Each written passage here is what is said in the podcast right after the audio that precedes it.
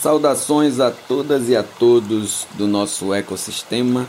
Sejam muito bem-vindas e bem-vindos ao podcast Ecoteologia Decolonial. Esse é o nosso espaço de diálogo, de troca e de aprendizado até chegarmos a ser um só organismo com a Terra. Hoje, finalmente, a gente começa a série de reflexões na quarentena. Que a gente quer que seja curta, porém, a gente também quer que seja algo uh, relevante para esse tempo de quarentena. Né? Então, uh, nós temos uma live entre 15 minutos, que é normalmente o tempo do nosso vídeo, ou um pouquinho mais, dependendo da necessidade do tema. Essa de hoje eu acho que vai ser um pouquinho maior, como foi o nosso primeiro vídeo no canal, né? Porque ela se destina a explicar esse nosso tempo, explicar essa, essa ferramenta que a gente construiu aqui para o canal e também fazer uma reflexão que é um pouco mais densa devido aos acontecimentos dos últimos dias. Certo? Então, é, o que é que a que, que se destina as lives da reflexões na quarentena? Bem, a gente tem pelo menos três objetivos com as reflexões na quarentena. Né? O primeiro deles é cuidar de nós mesmos, né? cuidar para que esse tempo que altera todo o nosso jeito de viver uh, não nos destrua, né? Porque nós vivemos num frenesi muito grande e a gente se habitua a viver na correria do dia a dia ou nas rotinas que a gente tem fora de casa e quando a gente é condicionado a viver mais dentro de casa, isso muda todo um olhar para a vida. Então, o primeiro objetivo é cuidar de nós mesmos. O segundo objetivo, é, e esse talvez seja um dos mais importantes, é alertar para que a gente não caia nas ilusões espiritualistas de falsos profetas mal intencionados. E a gente tem essas pessoas uh, posicionadas nos mais diversos locais da nossa vida cotidiana, uh, no ambiente eclesiástico, espiritual, de nossa, da nossa, do nosso local, da nossa comunidade de fé. Então a gente precisa ter muito cuidado e a gente precisa estar muito antenado na, no que seria verdade para que a gente não caia nessas ilusões. E a terceira é encorajar o, o povo de Deus, encorajar o povo hum, para que a gente manifeste os, manifeste os sinais do reino de Deus no cuidado, especialmente com o pobre. Tá? Então, esses três objetivos, eles, eles pautam aí a existência dessa ferramenta que são as reflexões na quarentena. Tá? Então, hoje, como vocês viram aí no título, a nossa a nossa live ela tem um título interessante que é o culto racional. É o primeiro episódio das reflexões da quarentena. Tem um motivo de ser, né? Ela nasce exatamente na fala de alguns falsos profetas e a gente vai analisar o que é que o apóstolo Paulo fala no capítulo 12 do livro da carta que ele escreveu aos Romanos, a igreja que estava em Roma, ali por volta do, do ano 20 depois da morte de Jesus. Né? Isso, aliás, é, 20 anos um pouco ali depois da morte de Jesus. Então a gente vai analisar o que é que Paulo fala sobre o culto racional. E também outros dois textos são base para essa nossa reflexão de hoje. Né? Dois textos e uma matéria. Os dois textos são o Código Penal, no artigo 132, e a Constituição Federal, nos artigos 1, 3, 6 e 170. Joia? Então, a nossa caminhada começa bem a partir da pauta de Paulo, quando ele escreve aos Romanos, no capítulo 12. Ah, o texto do capítulo todo é base para nossa reflexão, beleza? Só que eu queria atentar com vocês para os três primeiros versículos que eu vou ler aqui. Eu estou lendo a, a Bíblia Almeida para o século 21. É uma tradução bem interessante que eu gosto demais. Uh, aliada a ela, eu tenho duas, duas outras ferramentas que me ajudam na reflexão. Duas que eu gosto, né? As três ferramentas que eu, que eu gosto muito de consultar é a Bíblia Almeida para o século 21, a Bíblia de Jerusalém, que tem uma tradução belíssima, e a Torá comentada, que não, não vem ao caso, porque a Torá se refere ao Velho Testamento, mas é importante pontuar aqui do nosso irmão Brian Kibuka, lá da Bahia, tá? Então, é, vamos ler aqui o capítulo 12 de Romanos, versículos de 1 a 3. Portanto, irmãos, exorto-vos pela, pelas compaixões de Deus, que apresenteis o vosso corpo como um sacrifício vivo, santo e agradável a Deus, que é o vosso culto racional. E não vos amoldeis ao esquema desse mundo, mas sede transformados pela renovação da vossa mente, para que experimenteis qual seja a boa, agradável e perfeita vontade de Deus. Até isso, eu falei até o terceiro, mas esses dois versículos dão a tônica da nossa conversa de hoje. É, é importante pontuar aqui que Paulo fala de nós não nos amoldarmos ao sistema desse mundo. E aí eu queria fazer referência à, à live de ontem, na Igreja Batista em Coqueiral, com o pastor Zé Marcos. Se você não viu, veja. É, eu vou tentar colocar depois, depois da nossa live, eu vou tentar colocar o link lá para vocês verem que Lázaro Marcos ele fala de uma coisa muito importante, que é como a gente lê, como a gente deve ler o termo mundo nas diversas vezes que ele aparece na Bíblia. Aqui, Paulo está falando não do mundo criado por Deus, cosmos, criação, onde nós estamos inseridos e temos é, responsabilidades.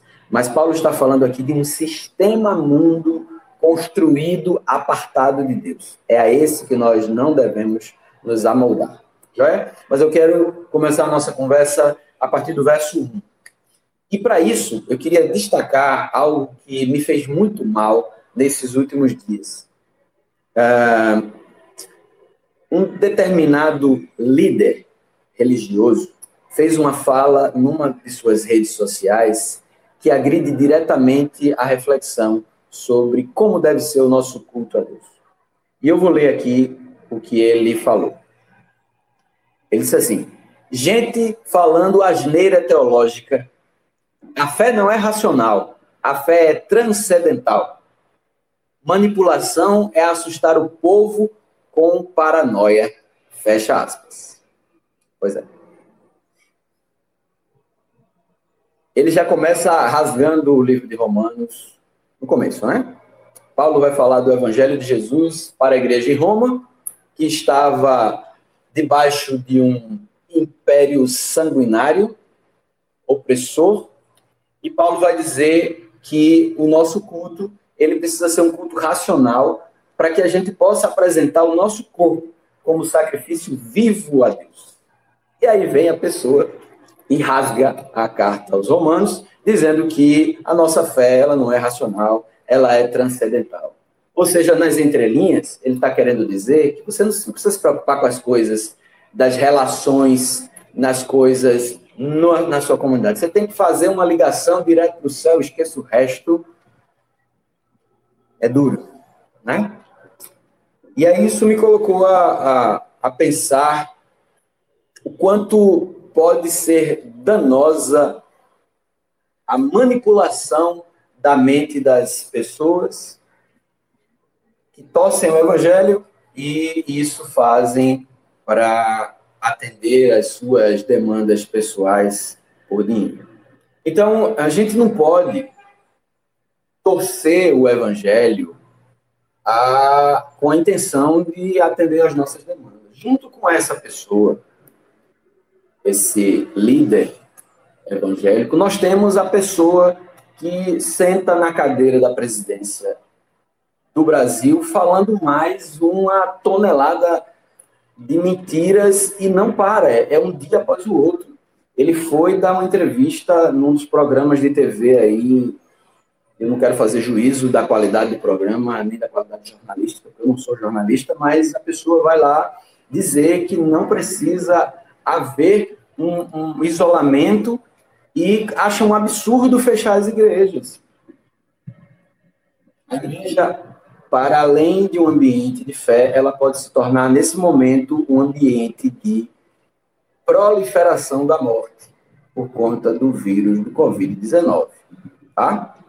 Então, no momento em que a gente vive esse processo todo, e para além disso, o Brasil está afundado dentro de uma ditadura do consumo e da financiarização da vida, onde as medidas que estão sendo tomadas nesse momento contra o Covid-19, elas têm a intenção de salvar as empresas. Por exemplo, 200 bilhões de reais foram liberados para os bancos privados. É, agora, essa semana. 200 bilhões de reais, que são dinheiro público. Dinheiro que deveria estar sendo utilizado para uh, providenciar a alimentação da sua família, que é assalariado e não pode ir para o trabalho. Porque senão você vai se contaminar e vai contaminar a sua família e a morte chega. Então, esse dinheiro está sendo enviado para os bancos privados, porque quando você tiver o seu salário cortado pela metade, que foi a, a medida provisória também criada por essa pessoa que senta na cadeira da presidência, é, você não vai ter dinheiro para custear a alimentação de sua família, aí você vai ter que fazer o quê? Pedir empréstimo no banco privado. E aí o banco privado vai te emprestar o teu dinheiro e te cobrar juros. Deu para entender a lógica? Então, se a gente for achar que a nossa fé não é racional, então a gente fecha o olho e atende às demandas ou aos mandados que estão sendo feitos. Mas para a nossa fé ser racional e nós apresentarmos um sacrifício vivo, nós precisamos refletir e colocar a cabeça para funcionar sobre as falas dessas pessoas que dizem falar a partir de Deus. Essas pessoas que dizem presidir um país a partir da Bíblia. A gente precisa confrontar essas falas com a Bíblia. Então, é, esse movimento de entregar dinheiro às instituições privadas, ele está sendo feito sob a justificativa de salvar os empregos, de salvar as empresas para salvar os empregos. E essa não é a lógica. Agora, nós não podemos pensar em salvar a economia, porque a economia não vai salvar as vidas. As vidas podem salvar a economia. A lógica é diferente. Então, é nesse processo que a gente precisa analisar a nossa vida que está sob duas ameaças muito fortes. A primeira é o Covid-19, que é um vírus que a gente ainda não conhece toda a sua agressividade e violência. E a segunda é a opressão de um império estruturado sobre a acumulação de riquezas.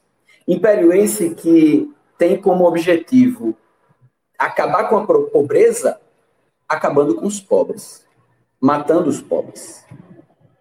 Porque quem tem hoje possibilidade está se tratando no hospital, não vou dizer o nome do hospital, mas hospital particular de Recife, ou de qualquer outra cidade que tem as, as maiores condições na, no local. Mas quem não tem, vai precisar ser atendido no, atendimento do SUS, que está sendo destruído sistematicamente por esse mesmo governo que diz que você tem que ir para a rua trabalhar, porque senão você é covarde.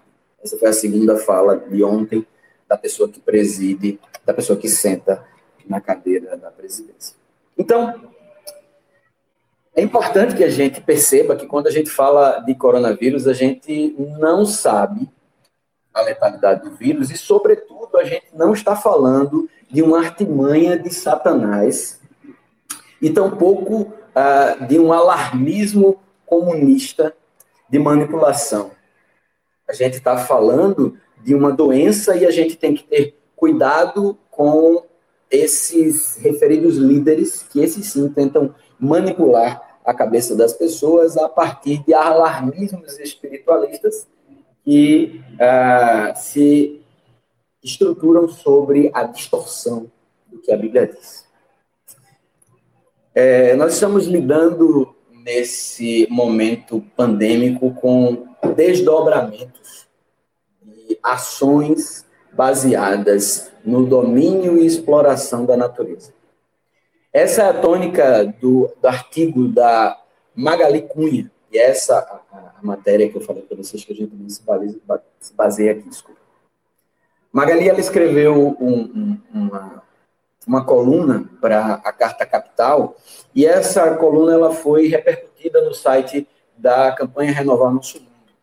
É, eu vou também colocar nas descrições do vídeo o, o link da campanha Renovar Nosso Mundo para você ir lá e conferir, e conferir o texto na íntegra. E aí, nesse texto, uh, Magali nos lembra que a ganância e a acumulação de riquezas tem levado o ser humano a sair do seu lugar de jardineiro, de quem conserva e guarda o jardim, conforme Gênesis 2:15, para uma outra posição, uma posição de destruidor da criação. Assim, uh, o desequilíbrio ecológico ele faz com que a gente destrua habitats onde predadores perdem a possibilidade de alimentação, ser outros seres que são os seres não humanos percam o seu espaço de reprodução e eles invadam outros espaços e cheguem ao habitat onde o ser humano está. E nem sempre o ser humano está condicionado ou tem condições de lidar com determinados uh, seres. E esses seres eu estou incluindo aqui animais, vertebrados, invertebrados, patógenos, vírus, bactérias, tudo. Porque Deus, quando cria, ele cria cada coisa em seu lugar. Mas quando a gente invade um determinado habitat e destrói esse habitat para a produção de qualquer outra coisa, e no fim das coisas, é, das contas é riqueza, para o acúmulo de poucas pessoas, a gente desequilibra ecologicamente aquele ecossistema. E aí é o que está acontecendo. Né? É, nesse processo, a gente tem alguns exemplos. Por exemplo, a agressão ao bioma no Cerrado, que pode contribuir com a provisão de água para diversos espaços no Brasil. A destruição daquele ecossistema faz com que insetos invadam as plantações. E eles são chamados de peste, porque eles chegam com força para se alimentar. E eles acabam se reproduzindo numa, numa quantidade muito maior, porque eles vão encontrar alimento ali para eles. E eles são chamados de peste e tem que ser controlados com agrotóxicos, que são venenos que chegam na minha e na sua alimentação, aumentando assim as possibilidades de doenças e, e, e diminuição no sistema, na proteção do nosso sistema imunológico. Um outro exemplo muito prático, aqui pertinho da gente, em Pernambuco, foi a instalação do Porto de Suape. É a instalação do Porto de Suape, que foi tão bem vendida, que faz com que os tubarões estejam na praia de Boa Viagem e, e, e ataquem os banhistas. Porque eles perderam o estuário, perderam o lugar de alimentação e de reprodução. Então, como diz Magali, eu separei um trecho aqui do, do material dela para vocês, ela fala assim: homem, os homens se tornaram a própria ameaça da terra. Nossa casa comum, por meio da exploração abusiva dos seus recursos, do maltrato aos seres não humanos e do descaso com os seus iguais, isso representou a consolidação de um modelo de vida baseado na cobiça, na competição e no consumo sem medida, no lucro gerado de injustiça e ausência de paz. Ela continua dizendo: cientistas explicam que as pandemias estão conectadas a essas questões ecológicas. Epidemias virais sempre surgem na relação da sociedade humana com a vida selvagem e de uma dominação de humanos sobre animais. Então, quando a gente começa a querer construir uh, acusações, por exemplo, contra o povo chinês, que eu não sei o que é que eles comem lá, se eles comem esse animal ou aquele, e aí eles transmitem. Isso é pura falácia. para tirar de tempo, que seja na China, no Brasil ou em qualquer outro lugar, é a ganância que invade os espaços ecologicamente equilibrados, desequilibra, e aí a gente sofre, porque aqueles seres que estavam naquele meio ambiente vêm para o ambiente onde o ser humano está e o ser humano não lida bem com essa relação. E eu estou falando lida bem racionalmente não, viu? É que quando o vírus do Covid-19 invade seu organismo, ele acaba com sua possibilidade de respirar. E nós escutamos um médico falando recentemente de que o sofrimento da morte por Covid-19 é análogo ao afogamento. Né? Então, a esse respeito, pensamos uh, se realmente estamos diante de uma estratégia de Satanás ou se a gente está diante de estratégias demoníacas de falsos líderes e falsos profetas que tentam dominar as pessoas para se aproveitar e acumular mais riqueza. Minimizar o problema de uma pandemia como essa que nós estamos vivendo é crime diretamente uh, a, que atinge diretamente os principais redutos da lei brasileira. E a, aí a gente tem tanto o Código Civil quanto a Constituição Federal. E eu queria reforçar que minimizar esse tipo de problema é jogar a minha você e a população de 210 milhões de pessoas na vala da morte. Porque por mais que tenha se dito que o, o poder de letalidade do, do coronavírus não seja tão alto, nós estamos diante da impossibilidade de tratamento é, para uma demanda em, em níveis altíssimos no Brasil. Porque o Sistema Único de Saúde vem sendo destruído desde o golpe de 2016. Dá para entender? Nós temos no Brasil o melhor sistema de saúde do mundo, que é o SUS. E esse está sendo sucateado sistematicamente para que hoje eu e você possamos dizer: ah, não presta não, tem que, tem que ter plano de saúde mesmo, porque o SUS não presta. Eu passo duas horas numa fila, eu passo três dias para poder marcar uma consulta. É verdade. Você passa três dias para marcar uma consulta. Por quê? Porque quem deveria sustentar o Sistema Único de Saúde tira a verba da saúde e congela as verbas por 20 anos, que foi o que a gente viu aí no desgoverno de Michel Temer. Do crime que é você expor pessoa, uma pessoa, outra pessoa, a perigo direto ou iminente.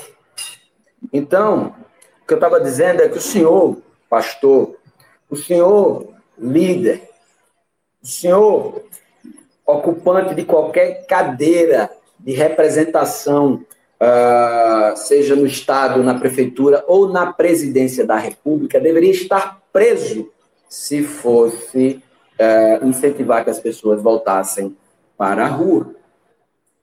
Porque você está uh, ameaçando os seus irmãos, você está ameaçando as pessoas que confiaram em você, você está expondo essas pessoas ao risco de morte. E eu oro para que você seja um, sensibilizado pelo Espírito Santo de Deus e saiba que esse não é um caminho de vida.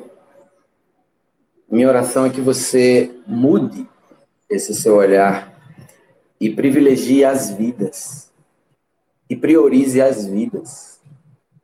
Porque o amor de Jesus ele excede toda e qualquer estratégia que tenha as nossas necessidades como prioridade.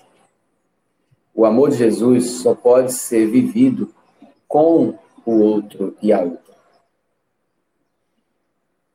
Então, meu irmão, eu queria também mostrar o que a Constituição Federal da República Federativa Brasileira diz. No artigo 1, ela vai dizer que a República Federativa do Brasil é formada pela união indissolúvel dos estados e municípios e do Distrito Federal e constitui-se em Estado democrático de direito. E ela precisa, em suas, uh, em suas pontuações, no terceiro inciso, eu acho, né? Eu sempre me enrolo com isso. Mas ele diz que ela deve garantir a dignidade da pessoa humana. No artigo 6 vem dizendo que são direitos sociais a educação, a saúde, o trabalho, a moradia, o lazer, a segurança, a previdência social, a proteção à maternidade e à infância, a assistência aos desamparados a, na forma desta Constituição. Ou seja, quando a gente incita as pessoas a voltarem para a rua, no momento de contágio, nós estamos infligindo diretamente o artigo 6 da Constituição. No artigo 3 constituem, constituem objetivos fundamentais da República Federativa do Brasil a. Cadê, meu Deus? Construir uma sociedade livre, justa e solidária, garantir o desenvolvimento nacional, erradicar a pobreza, não é o pobre, é a pobreza, e a marginalização e reduzir a desigualdade social, sociais, desigualdades sociais e regionais e promover o bem de todos, de todos, não apenas dos ricos que querem manter a sua acumulação de forma que os funcionários não parem de trabalhar e produzam diariamente riqueza e mais riqueza para eles, independente de se esses funcionários morram, tal qual na época da Revolução Industrial. E o artigo 170 vai dizer que a ordem econômica fundada na valorização do trabalho humano e na livre iniciativa tem por fim assegurar a todos a existência digna, conforme os ditames da justiça social. Então, se o artigo começa a dizer que a ordem econômica está fundada, é porque é fundamental, antes de olhar para a economia, que se olhe para o dever de assegurar a existência digna. Eu não acho que seja existência digna quando alguém morre por afogamento sem estar dentro d'água, estando dependente de uma saúde que está precarizada. Assim, meus irmãos e irmãs, podemos refletir nessa quarentena que qualquer incitação à aglomeração de pessoas, mesmo que seja para adoração a Deus, não constitui culto racional. Porque eu não posso apresentar o meu corpo íntegro diante de Deus se eu estou vulnerabilizado a uma doença que vai destruir esse mesmo corpo. Dá para entender? Não há culto racional se eu chamo as pessoas para virem à igreja quando elas podem ser acometidas de uma doença mortal que o país delas não pode garantir saúde para elas. Precisamos entender que não nos moldarmos ao esquema desse mundo quer dizer não acharmos que é normal termos as nossas vidas orientadas pelo acúmulo de dinheiro e pela financeirização. Mas sim pautar a nossa vida em amor e cuidado, de forma que a gente venha sinalizar o reino de Deus.